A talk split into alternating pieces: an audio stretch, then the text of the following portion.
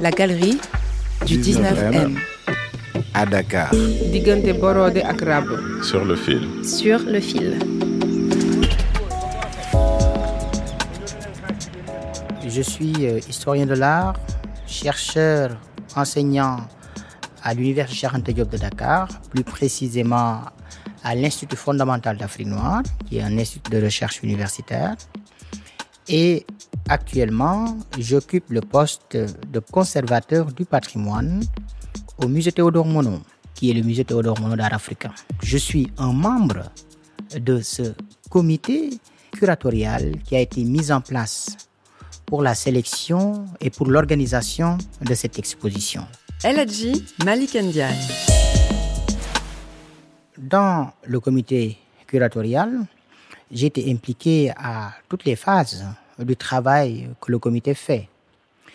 Mais j'ai également un volet particulier, puisque je suis en contact direct avec euh, un groupe d'artistes que nous avons invités à l'intérieur de l'exposition. C'est un groupe d'artistes qu'on appelle les modernes. Les modernes, c'est une catégorie, euh, c'est une appellation arbitraire hein, que nous avons donnée à cette catégorie d'artistes qui sont vivants, qui sont dans l'art contemporain, mais qui ont été les témoins de l'art moderne du Sénégal et de ce qu'on appelle l'école de Dakar. Un mouvement, je dirais, artistique euh, du début des années 60, euh, soutenu par le premier président Léopold Sédar Senghor, qui avait euh, une diversité de créativité, mais qui représentait un peu la diplomatie culturelle du Sénégal. Donc la catégorie moderne, c'est une appellation, donc disons normative, pour un tout petit peu les extraire. Ils sont au nombre de cinq. Et ces artistes sont d'un certain âge. Ils sont des Sénégalais. Et ont participé à faire une partie de l'histoire de l'art du Sénégal.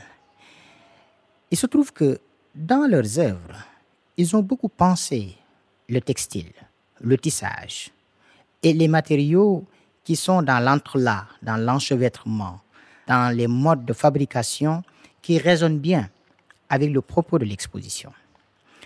Ce sont des artistes qui vont être un lien, une sorte de ponctuation, une sorte de connexion entre la génération que nous exposons, parce qu'il y a de jeunes artistes également qui sont dans cette exposition, et l'autre pan qui me concerne également, parce que dans cette exposition, il y a une partie de la collection du musée Théodore Monod dans son fond textile qui sera exposée.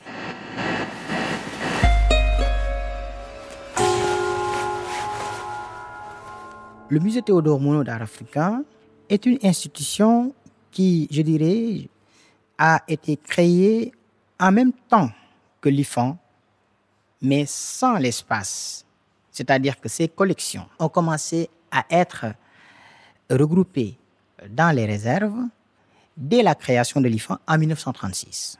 C'était un musée ethnographique, puisque pendant la colonisation, la majorité des objets étaient déjà collectés et constitués pour servir de support d'études afin de mieux contrôler, de mieux servir le processus colonial de compréhension et d'exploitation des sociétés africaines. On entendait par là des objets qui ont une mémoire, entre guillemets, c'est-à-dire des objets qui ont été utilisés par les sociétés, sur lesquels on a fait des rituels. Il y a des traces de sang, de coq, de cabri, des plumes, etc. En tout cas, des masques qui, qui ont été portés, des pagnes qui ont été utilisés, des euh, outils domestiques qui ont servi à préparer le mille, etc.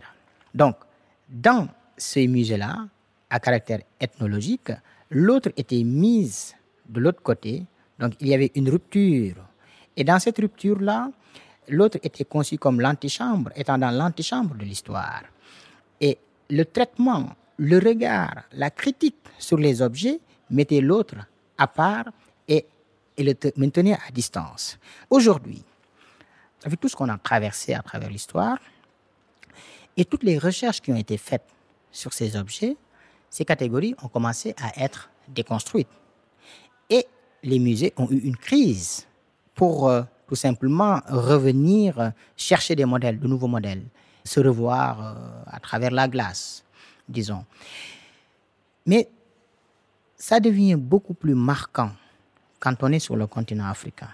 L'ethnographie est une construction, un regard de l'autre. Comment nous, on peut accepter sur le continent un regard qui n'est pas le regard que nous construisons sur notre propre représentation du monde. Et c'est pourquoi ce travail de décolonisation des objets, des épistémés, est encore beaucoup plus marquant.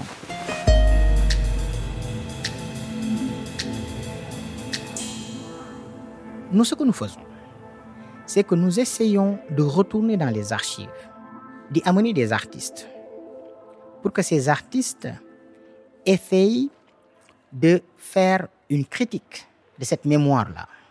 Disons qu'un artiste peut faire une exposition sur la base de nos collections, prendre des archives, les disposer d'une certaine manière, révéler une autre mémoire et révéler des aberrations de cette mémoire, ou bien des choses qui sont dépassées, qui ne collent plus, révéler des contextes de collecte. De manière globale, en fait, c'est la construction de nouveaux récits autour des objets. Je dirais même la construction de nouvelles mythologies. Cela nous permet d'inviter la société à appréhender son patrimoine du passé à travers le regard d'artistes contemporains. Aujourd'hui, nous sommes dans une autre époque, Twitter, WhatsApp, Facebook, euh, tout ce qu'on veut, mais on est dans une linéarité faite de rupture. Et je pense que c'est ça notre rôle en tant que musée, parce qu'on conserve, mais on valorise également. Il faudrait que les gens qui viennent ici sachent que ce n'est pas seulement des œuvres du passé, mais que ces œuvres continuent à vivre à travers de nouvelles œuvres créées à cette occasion. Et la connexion entre ces deux univers est fondamentale.